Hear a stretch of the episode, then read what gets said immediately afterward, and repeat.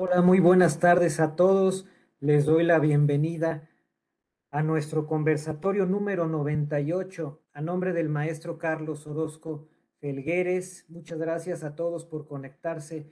El día de hoy tenemos un, tema eh, titulado ESG Fundamental para las Empresas que amablemente nos va a dar el maestro Jesús Martínez Roja Rustrián. Me permito presentar al maestro Jesús. Él es licenciado en Economía mm, eh, en el Instituto Tecnológico Autónomo de México, el ITAM. Es también eh, profesor del Diplomado de Finanzas Bursátiles, también en el ITAM. Él es eh, socio y director general del, de 1995 a la fecha de la empresa McBride, es empresa líder en sustentabilidad y responsabilidad social.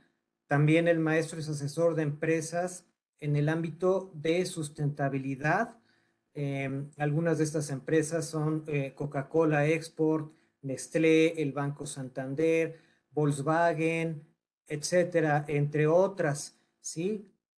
Eh, démosle la bienvenida entonces, Maestro Jesús, bienvenido a este espacio en esta tarde, este conversatorio número 98. Muchísimas gracias. Y pues, adelante, maestro. Le cedo el micrófono. Oh, muchísimas gracias. ¿Me escuchan bien? Sí, maestro, se escucha Perfecto. Bueno, pues muchísimas gracias a todos, a Orfe, brevemente, y a todos los asistentes a esta plática. Hoy vamos a, tener eh, una, un, conversatorio a través de un tema que es la sostenibilidad ESG que es una cosa indispensable, es un aspecto indispensable de nuestra perspectiva y ahorita vamos a demostrar por qué, para las empresas. Entonces, si quieren, empezamos, vamos a, tener, vamos a ver. Este es un poco nuestro, eh, ¿cómo se llama? Nuestro contenido, donde vamos a tener una perspectiva histórica. Nosotros siempre nos gusta tener un parámetro de dónde vienen las cosas, porque creemos que es importante, si no es un poco enajenante, o podemos pensar de que todo es nuevo. Y como ustedes bien saben, con la experiencia que tienen, pues hay muy pocas nuevas, cosas nuevas en el mundo, ¿me explico?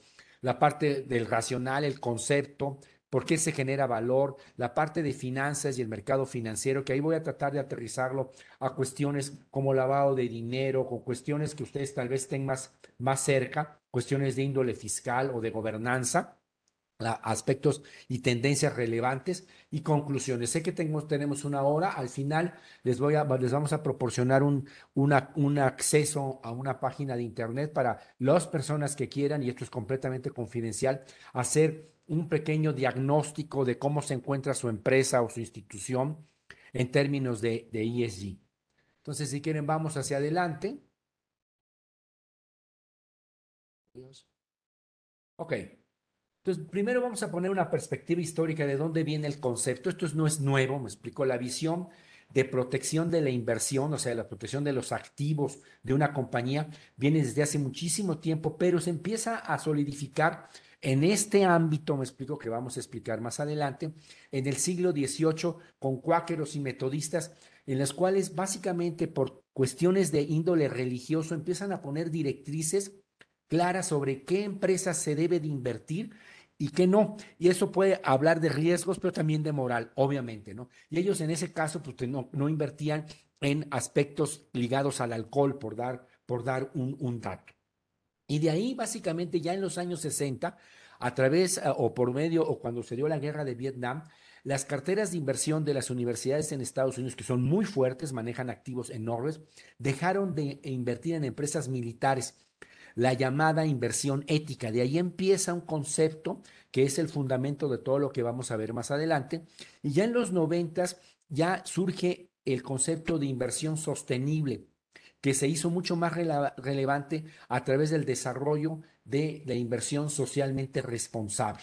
Y evidentemente una, la inversión, ustedes lo, lo saben muy bien, es fundamental para el crecimiento y desarrollo económico y es un aspecto que hay que tomar mucho en cuenta y que evidentemente está puesto y, sus resultados se ven claramente en los estados financieros.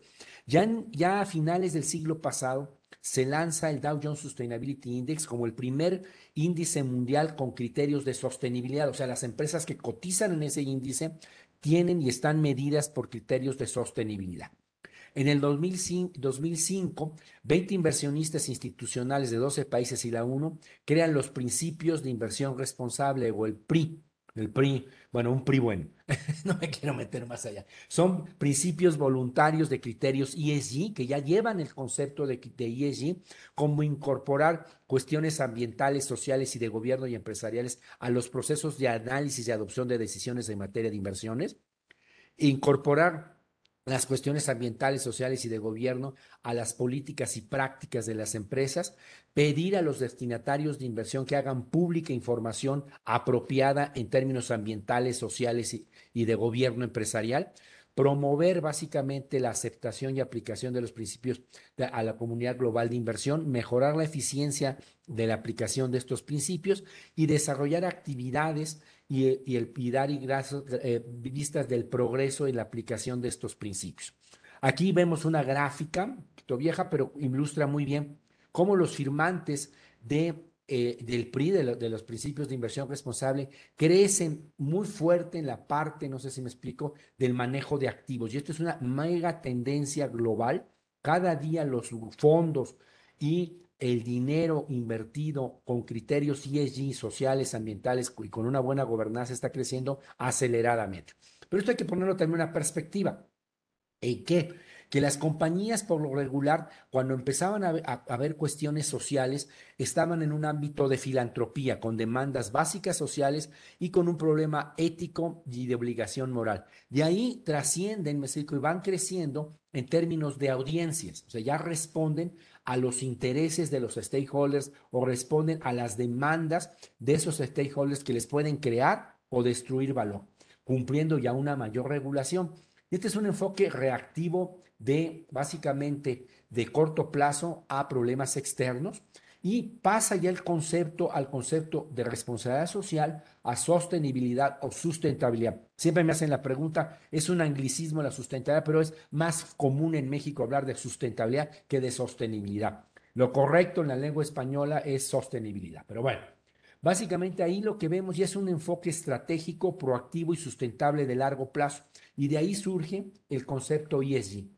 Y bueno, ¿por qué? Vivimos un mundo con un cambio muy acelerado, tecnológico, hay mucha mayor conciencia ambiental, sociedades mucho más combativas y demandantes, cambios en hábitos de consumo, costos ambientales y, generaciones diferentes. Nuestras, nuestra generación, los baby boomers o la cola de los baby boomers en la cual, por ejemplo, yo me encuentro, pues básicamente no nos importaban muchos conceptos como derechos humanos, comunidad, medio ambiente. Pero ahorita las nuevas generaciones casi, casi lo tienen en su ADN y les importa muchísimo.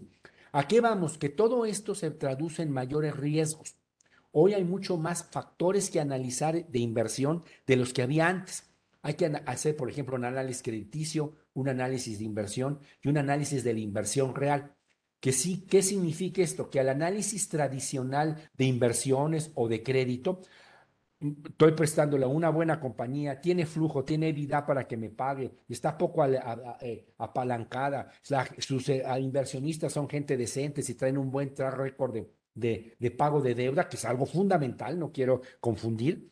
Ahora hay que crear eh, otro espacio para criterios ESG, sociales, medioambientales y de gobierno. O sea, el, la visión es más holística. Y esto que, cae también mucho en el mundo de la administración y mucho en el mundo de la contabilidad. Y ahí ah, se abre un mundo de conceptos, pero nada más les digo una cosa, ahora un buen contador, un buen, una buena planeación fiscal, una buena planeación financiera tiene que ver criterios más allá de los números a veces un poco fríos que puede darme un balance. Ese es un poquito un mensaje claro. Y de ahí, bueno, el racional cuál es? Bueno, hay aspectos sociales como licencia social para operar, entendida la licencia social para operar, aquellas empresas que cumplen con toda la reglamentación, si una comunidad no quiere que operen, esto en, minería y en otros sectores en México se está, se está siendo realmente un grave problema, pues no va a operar porque hay protestas sociales o hay un gobierno que a mano alzada puede determinar X o Y cosas, no sé si me explicó, aguas con ese asunto. Derechos humanos, diversidad, movilidad, ambientales como calentamiento global, cambio climático, contaminación, falta de recursos naturales, gobierno de integración, diversidad, independencia, comités, reportes. Estos nada más son ejemplos, ¿eh? hay mucho más atrás de esto. Cuestiones éticas como códigos, la comunicación ética, la, capacitación en términos de cumplimiento ético, vías de denuncia, independencia de, consejeros o de toma de decisiones o no conflicto de intereses. Y esto va básicamente a, a semblantear el concepto de medio ambiente, sociedad y gobierno. Entonces, ¿dónde se genera valor en esto? Bueno, básicamente en lo siguiente. Una empresa que realiza acciones efectivas enfocadas a cuidar el medio ambiente, a su sociedad de la cual forma parte y a su gobierno corporativo y lo comunica de forma consistente, continua, creíble, con metas, resultados y mediciones. Y esto abre un capítulo también de auditoría enorme que ustedes conocen y saben bien. Todo esto va a terminar siendo auditable y de forma atractiva va a tener qué consecuencias.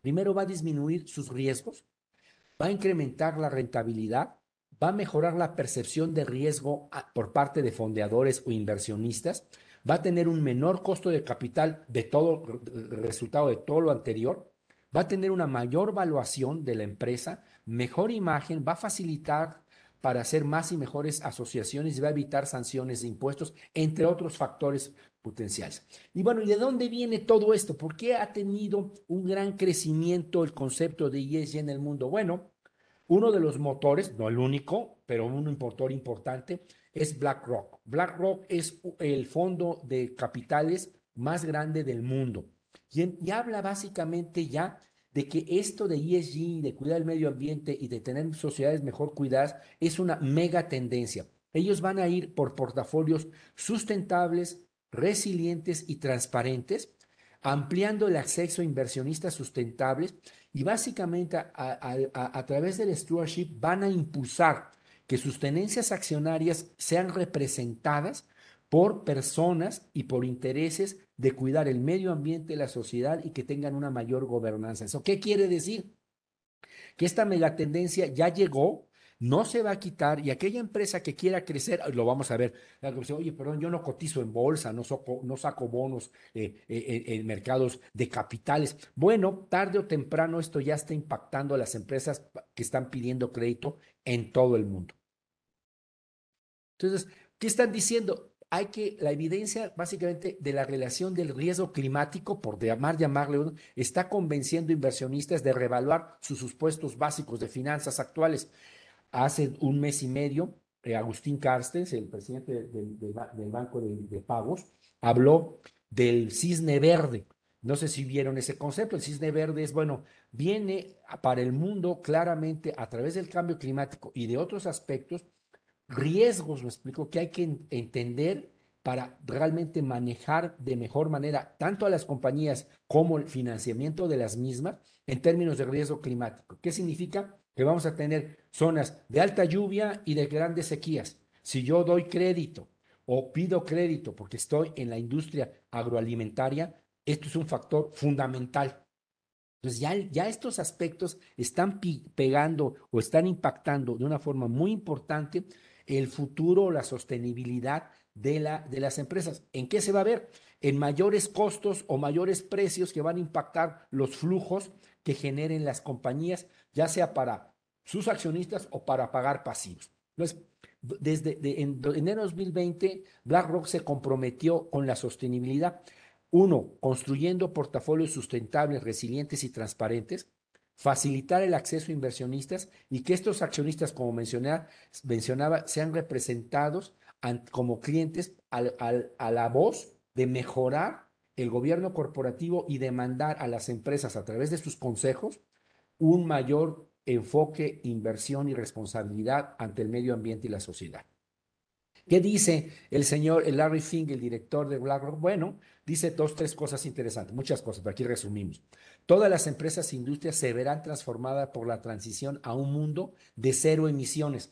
Aquella empresa que no esté pensando en su footprint de CO2 y no esté pensando hacia dónde va para disminuirlo, pues no sé, me explico, eh, no, su enfoque no va a ser el adecuado tal vez para, para el futuro. y nos enfocamos en la sustentabilidad, no porque seamos ambientalistas, es algo bien interesante, sino porque somos capitalistas y fiduciarios de nuestros clientes. Y por ejemplo, si ustedes asesoran a compañías o están en áreas fiscales de sus compañías, pues también su cliente es su empresa en ese sentido y deben de ser fiduciarios de esto y abrirle los ojos al top management de que si no empiezan a ver cuestiones de medio ambiente o de gobernanza o sociales, además de otros factores, ¿eh? no, no, no nada más de eso, pues no estamos haciendo un buen trabajo. Nunca ha sido más esencial para los directores ejecutivos, dice el señor Larry Fink, que tener una voz consistente, un propósito claro y una estrategia coherente y una visión de largo plazo. ¿Qué significa esto? Que el propósito de una empresa es, es la línea de guía de este entorno tumultuoso. Evidentemente estamos viviendo un momento sumamente complicado para las empresas, el mundo, por muchísimas cosas que ustedes conocen muy bien. Bueno, hay que tener una clara guía para hacia dónde vamos. Y lo ponemos en este término, que es algo muy sencillo. Si ustedes ponen a mayor riesgo, mayor costo de capital, creo que eso es clarísimo, bueno, aquellas empresas que no consideren criterios ESG, cada día van a ser vistos con mayor riesgo y van a tener un mayor costo de capital, que se va a traducir en un mayor costo de tasa de interés si piden prestado. O un mayor descuento de flujos futuros a valor presente si quieren vender la compañía. La otra cosa es los criterios bancarios ya con criterios ESG. Ya en México hay muchos bancos que están cambiando aceleradamente para incluir en sus análisis de créditos y de cartera criterios de medio ambiente, sociedad y gobierno. Después vienen ya las empresas más avesadas, más adelantadas, que ya traen bonos con criterios ESG, no ligados al uso de recursos, pero ya con KPIs ESG. Y lo que se está dando mucho de bonos verdes o bonos sustentables o sostenibles, ya son bonos con criterios ESG ligados a uso de recursos. ¿Qué significa esto? Que el dinero que levantan tienen que estar dirigido a cuestiones de gobierno, de medio ambiente o, o sociales y con KPIs ligados a esos objetivos o esos eh, usos de recursos. Entonces, y esos van a ser los que van a tener tal vez un menor perfil, de riesgo y un menor costo de capital, que eso se va a traducir en una ventaja competitiva financiera. Lo que estamos queriendo decir es que aquellos que empresas que no vean el ESG como un factor de competitividad, pues van a perder porque su competidor que tal vez sí los vea se, van a, se va a fondear a tasas de interés tal vez menores. Tendencias. Bueno, esto, esto lo hicimos también con una, con una compañía hermana que es global. Y bueno, muy rápido, en la parte medioambiental está la parte de riesgo climático como, una, como un hot topic fuertísimo. Energía, aire, eh, desechos, este, agua, la parte de tierra y biodiversidad. La parte de diversidad, equidad e inclusión también es un factor fundamental de esto. ¿Por qué? Porque ya se está convirtiendo en un factor de competitividad. Y resumo diciendo esto, aquellas empresas que no son diversas en el interior no van a comprender un mundo diverso y no van a ser competitivas. La parte de engagement, la parte de salud, la parte de opioides, por ejemplo, en Estados Unidos está fuertísimo. Y ahí se oye, Estados Unidos, opioides, pues en México hacia allá vamos la parte de, labor, la parte de, de, gaps, la parte de boards también diversos y voy. ¿Cuál es el ecosistema de organizaciones ESG? Está la parte de metodologías de reporte, como GRI, SASB o el Tax Force, ¿me explico? Está la parte de firmas de research o de investigación, donde está Bloomberg Green, Sustainalytics, el S&P Global ESG Scores Data, o sea, ya las están midiendo, ya les están dando una calificación. Ustedes están muy acostumbrados seguramente a las calificaciones de Standard Poor's o de Moody's en términos de riesgo de cartera. Bueno, pues ahora están ya viendo también la parte de ESG lineamientos de organizaciones internacionales como la parte de, los, Objetivos de Desarrollo Sustentable o el, Pacto Mundial y organizaciones como Davio Sustainability o, o, CDP, que es el Carbon Disclosure Project, están creciendo y están siendo cada día más importantes. Si esto no lo estamos pensando en las empresas, créanme que estamos tal vez fuera de foco, hacia allá vamos. Y alguien me puede decir, oye, fíjate que es que yo soy una empresa muy pequeñita que yo tengo créditos por 2, 3 millones, 5 millones con X Banco Mexicano, vamos a caer en este supuesto. nos van a empezar a exigir criterios ESG, no importa el tamaño del crédito. Esa es una tendencia que se va a dar. Vamos hacia adelante. Bueno, y así vemos un flujo, pues el sector financiero da crédito a las empresas y va a dar seguimiento ESG y ellos van a atender también de los instrumentos de inversión o de sus fondeadores, van a tener que dar seguimiento ESG y información ESG para que les presten dinero. Igual las empresas, en una, en, cuando su tesorería sea invertida, pues le van a tener que dar a, a, los instrumentos de inversión criterios ESG e información ESG para que ustedes puedan acceder a ese fondeo empresarial, si lo quieren ver. Si voy a hacer una inversión real, tengo que hacer un análisis de inversión ESG para un CAPEX y dar seguimiento. Y si estoy creciendo no orgánico a, través de asociaciones estratégicas, también tengo que ver con quién me estoy asociando. Esa empresa que se asocia conmigo, ¿tiene un cuidado ambiental? ¿Tiene un cuidado social? ¿Se gobierna bien o no? Si no lo hace, el riesgo de asociarse con esa empresa aumenta. Entonces vamos a entrar a un, un, un punto de cómo, vamos, cómo se puede implementar un proceso ESG en la compañía.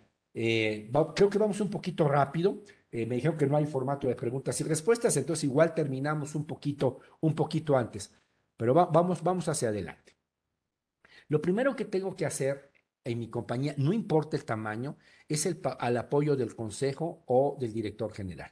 Después tengo que tener un presupuesto. Estas cosas no son gratis. Se tiene que invertir. Aquellas personas o empresas que creen que, que por buena onda las cosas sociales se dan. No, hay que invertirle. Hay que invertirle tiempo, materiales, dinero, me explico, y talento.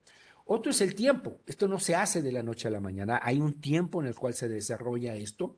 Hay que tener una estrategia ESG muy clara, alineada a qué alineada primero a los intereses de mis stakeholders o de mis audiencias clave. ¿Qué les interesa a ellos? Uno de ellos puede ser el sector financiero, pero otro puede ser mi sociedad, o sea, en donde está mi planta, la gente que vive alrededor mío puede tener intereses o puede demandar cuestiones X o Y hacia mi compañía. Si yo no le respondo, pues voy a, a bajar o no voy a tener licencia social para operar y puedo tener un problema de que me paren la operación.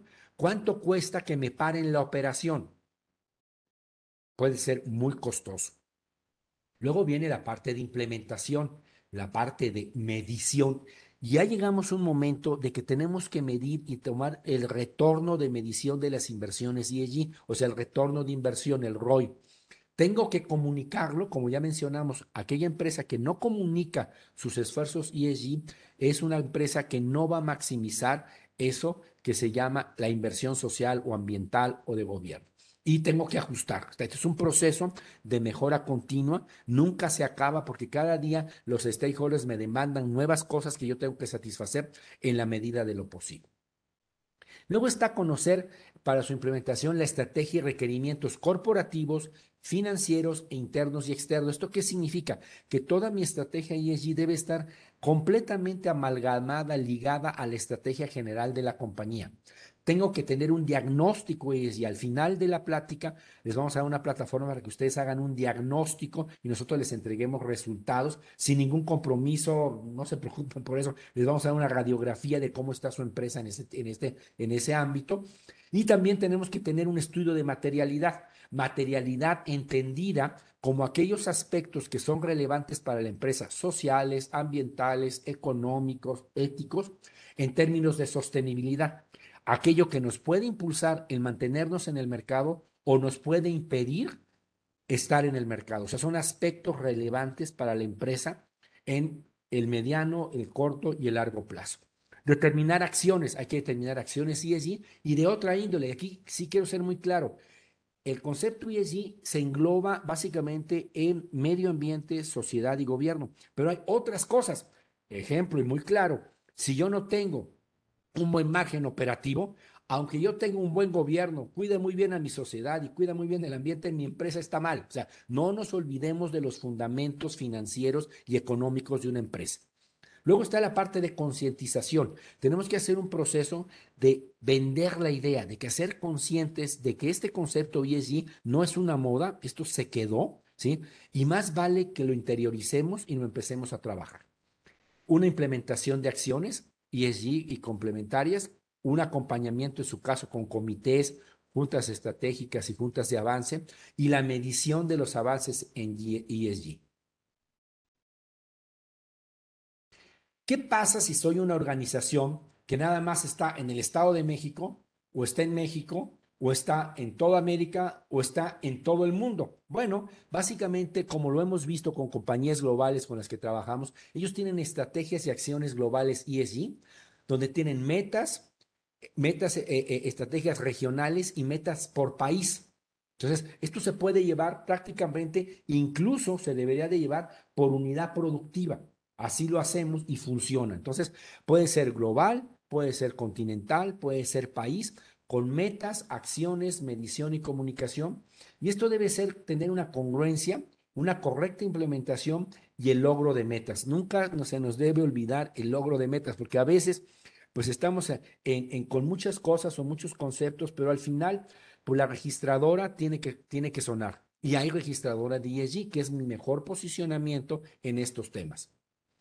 Y su implementación, bueno, básicamente hay que tener un gobierno, una coordinación, responsabilidades específicas y comunicación. Por lo general se lleva a cabo en la parte de un comité de sostenibilidad o ESG, donde deberían de estar participando en términos generales, porque esto estoy hablando de, de, una generalidad, recursos humanos, medio ambiente, sostenibilidad, relaciones institucionales, relaciones comunitarias, comunicación y riesgos. Esto básicamente para qué? Para que todo lo que se haga pueda ser auditado, deben ser ordenados metodológicamente y sistematizados todas las acciones que se están realizando para llevar acciones, resultados y mediciones que van a generar un contenido. Y ese contenido debe de ser para comunicación interna, medios y eh, a través de medios internos, continuo y ad hoc, para comunicación y relaciones públicas con grupos de interés, mensajes, medios y continuo, para comunicación financiera o de relación con inversionistas, con analistas, calificadoras, fondos o mercado financiero, y también para publicidad. ¿Por qué? Porque al consumidor, estoy hablando de, de, empresas que están en el anaquel, por llamarle, pues cada día le importa más qué tipo de comportamiento tienen las empresas que les dan bienes y servicios y también qué impacto económico y social tienen. Hacia allá vamos. Y alguien me puede decir, y con razón, oye Jesús, pues no estamos en California o en alguna provincia alemana, me explico, o de Dinamarca, que están muy metidos en esto. Y tienen razón. El problema no es en qué grado, sino la tendencia. Hacia allá vamos. Entonces, más vale empezarlo a tomar en cuenta. No estamos en California, lo sabemos, ni por ingreso, ni por conciencia, pero vamos a pasos importantes hacia allá. Y bueno, vamos hacia un mundo muchísimo más holístico de la sostenibilidad, una visión mucho más holística de la, de la sostenibilidad. Antes hablábamos también de cuestiones sociales, ambientales, culturales, económicas y tecnológicas con un acelerado cambio. Hoy la empresa está con muchísimo más estrés, muchísimos más riesgos, pero también con más oportunidades y mayor requerimientos de inversión. Y a los criterios ESG hay que sumarle la parte ética, la parte política y la parte económica para tener una visión más grande de la sostenibilidad de la empresa. O sea, ESG es una parte, no lo es todo. Aspectos y tendencias relevantes en la parte de, de, de ESG. Aquí vamos a empezar a hablar de cuestiones ya muy puntuales que hay que cuidar para tener un buen desarrollo de medio ambiente, sociedad y de gobierno.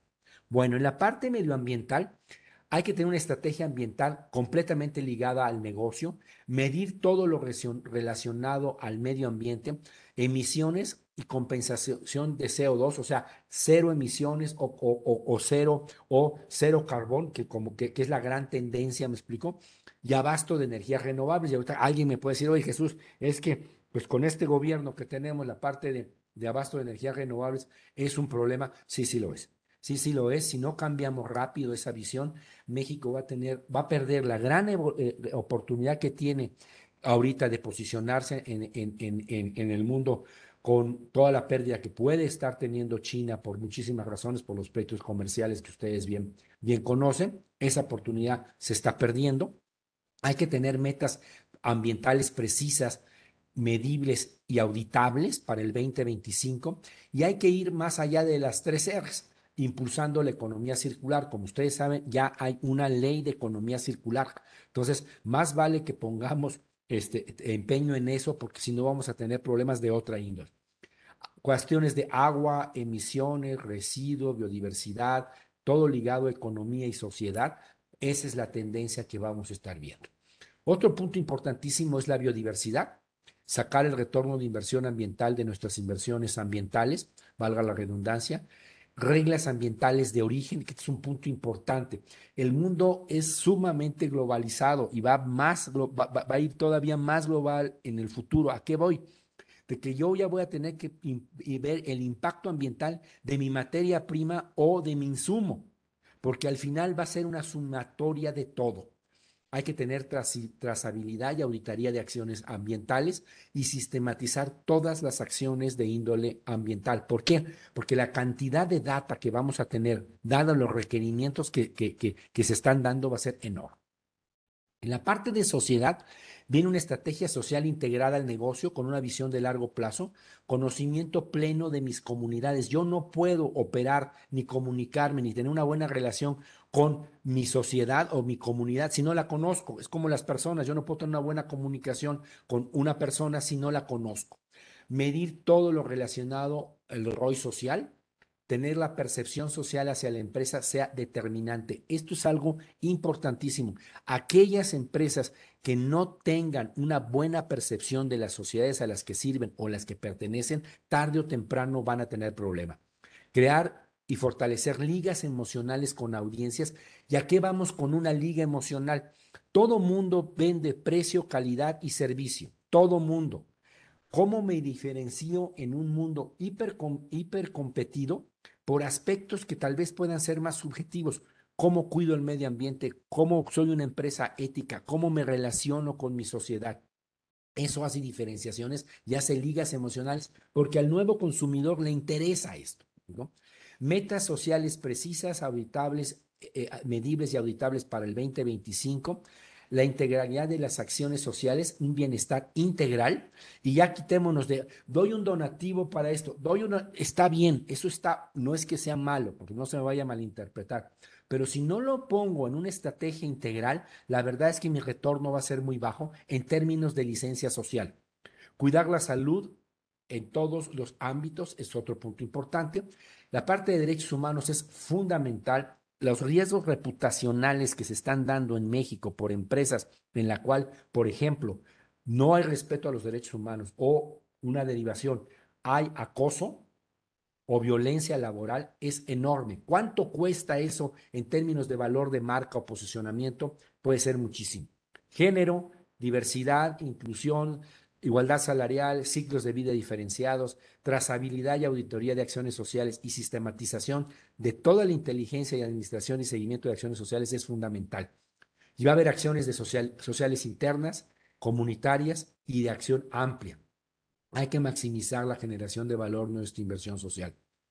En la parte de gobierno, bueno, viene a calificar el desempeño de los órganos de gobierno, analizar los procesos de toma de decisiones, la diversidad de los órganos de gobierno de género, más mujeres en el Consejo de Administración, nada más esa, o sea, y vamos para más allá, es fundamental. Ustedes no tienen una idea en nuestros clientes, sobre todo eh, los requerimientos americanos y europeos que exigen mayor representatividad de mujeres, no solo en los órganos de gobierno, de la cúpula, consejo de administración, sino también a, a nivel directivo. ¿Por qué? Porque quieren ser este, buena onda con las mujeres. Pues sí, tal vez sí, y es una cosa de justicia social. No, pero también lo hacen porque las mujeres y la diversidad ven cosas que los otros no vemos. Y aquella empresa que pueda ver más cosas, va a poder tomar mejores decisiones y aquella que toma mejores decisiones baja su riesgo y va a tener un mejor futuro. Esa es parte fundamental. Estoy hablando de cuestiones de negocio. Entonces, género, diversidad profesional y de experiencia y diversidad amplia es importante. Por ejemplo, hay compañías que están buscando consejos de cuestiones más humanísticas, incluso sociológicas o filosóficas, porque ya no entendemos a nuestra sociedad. Y un ingeniero, un economista como yo, o un contador, me explicó, tal vez somos necesarios, pero ya no somos suficientes para entender una realidad cada día más compleja. Transparentar remuneraciones, control de información es básico. Fomentar la cultura ética y cumplimiento, promoción y revisión de cultura organizacional, es muy importante la parte de cultura. El COVID nos movió el tapete de una manera impresionante. No tienen idea la cantidad de compañías que nosotros nos enfrentamos, donde el board, el patrón, el dueño o lo como sea, él quiere seguir trabajando y viendo a la gente y citándole a las 11 de la mañana para que se sienten enfrente de su, de su escritorio y platicar, cosa que es muy buena. Pero ya el mundo cambió y el que no lo entiendan, pues va a tener un problema porque se van a, eh, eh, la gente ya no quiere estar tanto tiempo en la oficina. Y si no entendemos esto, pues podemos perder, perder talento o nos quedamos con el talento de los ochentas y los noventas. ¿Ese talento es el mejor? No lo sé. Esos son los retos que tenemos. Promoción y revisión del propósito superior para las empresas. Esto también es una mega tendencia. ¿Para qué existimos las compañías? ¿Para generar utilidades para nuestros accionistas? Obviamente sí, claro que es muy importante, pero ya ese concepto se quedó muy corto. Eso es un concepto de Milton Friedman de los 70 de la Escuela de Chicago. Importante, ¿eh? no quiero desmeritarlo, no se me vaya a malentender, si no hay dinero no hay nada. Pero el mundo ya va para otras cosas, va para ver compañías que trasciendan por otros conceptos, además de ser una empresa productiva y rentable. Y sistematización del cumplimiento también es algo importante. Otros aspectos a considerar más allá del ESG. Bueno, aspectos y tendencias de índole económico. Retención y, y, captación de capital humano, marca empleador, fundamental. La parte de estabilidad financiera no se los tengo que platicar, ustedes son expertos en eso.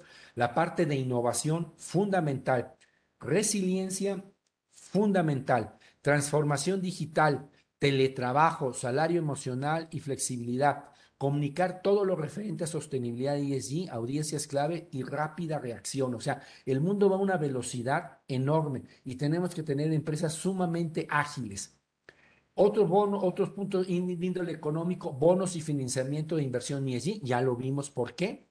Mapa de riesgos financieros, sociales, políticos, ambientales, fiscales. Hay, los riesgos se van a multiplicar en este mundo. Administración de crisis y ligas emocionales, en especial con clientes, es fundamental. Y en la parte política, las empresas por lo regular, y perdón por, por, por acotarme las empresas, nunca nos ha interesado, entre comillas, mucho la política, salvo sus accionistas o, o, colaboradores en pláticas familiares o de café. Pues señores, eso, eso, eso debe de cambiar.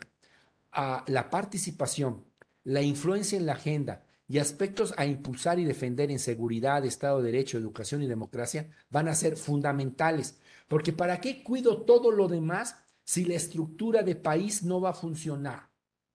Entonces estoy, tengo que impactar en la medida de lo posible en un riesgo sistémico que es el riesgo político. Y creo que eh, estamos viviendo en México esto de una manera impresionante, una velocidad fuertísima y una gran destrucción de, de, valor. Si no cuidamos esto, va a ser un problema.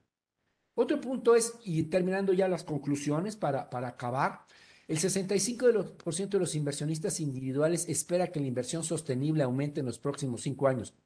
Este es el Instituto para la Inversión de, Morgan Stanley. Los inversionistas pertenecientes a la generación de los millennials y más jóvenes tenían casi la doble probabilidad de invertir en empresas o fondos con objetivos y resultados sociales y ambientales específicos, ya no rollos, específicos. ¿Cómo impacto al medio ambiente? ¿Cómo impacto a mi sociedad? Morgan Stanley. El Dow Jones Sustainability eh, posee más de 150 índices de sostenibilidad, incluyendo índices de eficiencia, índices para empresas que no utilizan combustibles fósiles, índices con compañías que realizan inversiones de impacto en índices de sostenibilidad y con superposición cuantitativa. El enfoque ESG es un estándar para la evaluación de activos financieros, crédito, inversiones financieras e inversión real. Las compañías que no adopten un enfoque ESG atentarán contra su, sostenibilidad. La tendencia es que la alta, la, alta dirección comprenda la importancia y, y, el concepto y lo impulsen, proclamarse en torno de ESG, realizar acciones ESG, comunicar acciones ESG con vocería especializada y áreas de, sostenibilidad, medir las acciones y, sistematizar y transparentar toda la data ESG. A, partir de esta, básicamente les vamos a, dar una clave para hacer un diagnóstico, esto es sin costo, sin, es, confidencial, no se preocupen por esto. Y les vamos a decir cómo están en medio ambiente, en sociedad y gobierno como un porcentaje. Y esto les puede dar un ejemplo de prioridad. Si, si, si copian esta liga, de todos modos, ahorita lo voy a poner en, lo voy a poner en el chat, pueden entrar ahí y se les, se les, se les abre una página, ustedes contestan por ahí y les damos sus resultados.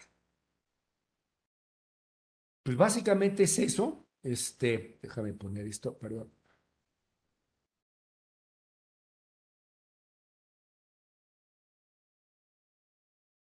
A ver dónde está. Oh Dios, ¿qué hice? A ver, ¿dónde está el chat? Aquí.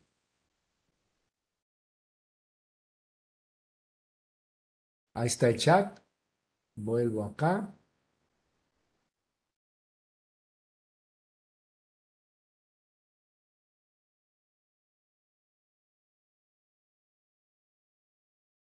Pues eso, eso era, lo que queríamos platicar con ustedes. Espero que ah, les haya sido interesante y hayan sacado conceptos que puedan aplicar a sus negocios, a su forma de operar. Y pues muchísimas gracias. No sé si, si, si, si, creo que no hay preguntas y respuestas en el formato, entonces creo que no me queda más que agradecer a Orfe y a, y a todos ustedes su asistencia y muchísimas gracias. Maestro Jesús, eh, dado que tenemos un poquito de minutos, eh, a ver si alguien tiene, vamos a dar la oportunidad, si alguien tiene alguna duda, si gustan poner aquí en el, en el chat alguna pregunta, este, la, la, la checamos, por favor. ¿Alguien le quedó alguna duda?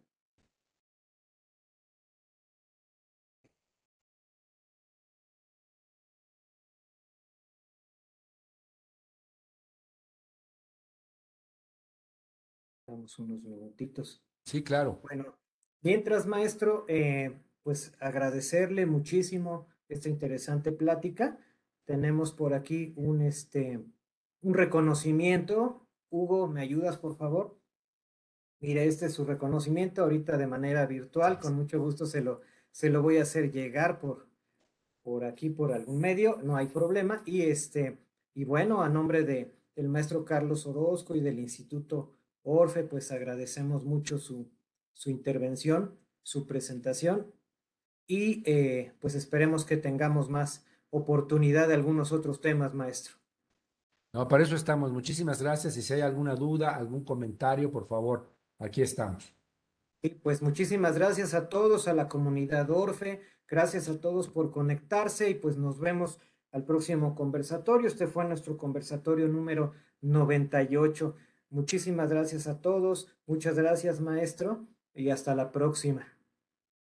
Perfecto. Ok. Muchísimas gracias. Estamos en contacto. Cualquier cosa. Gracias. Gracias, maestro. Nos vemos el próximo miércoles. Hasta luego. Muy buena tarde a todos.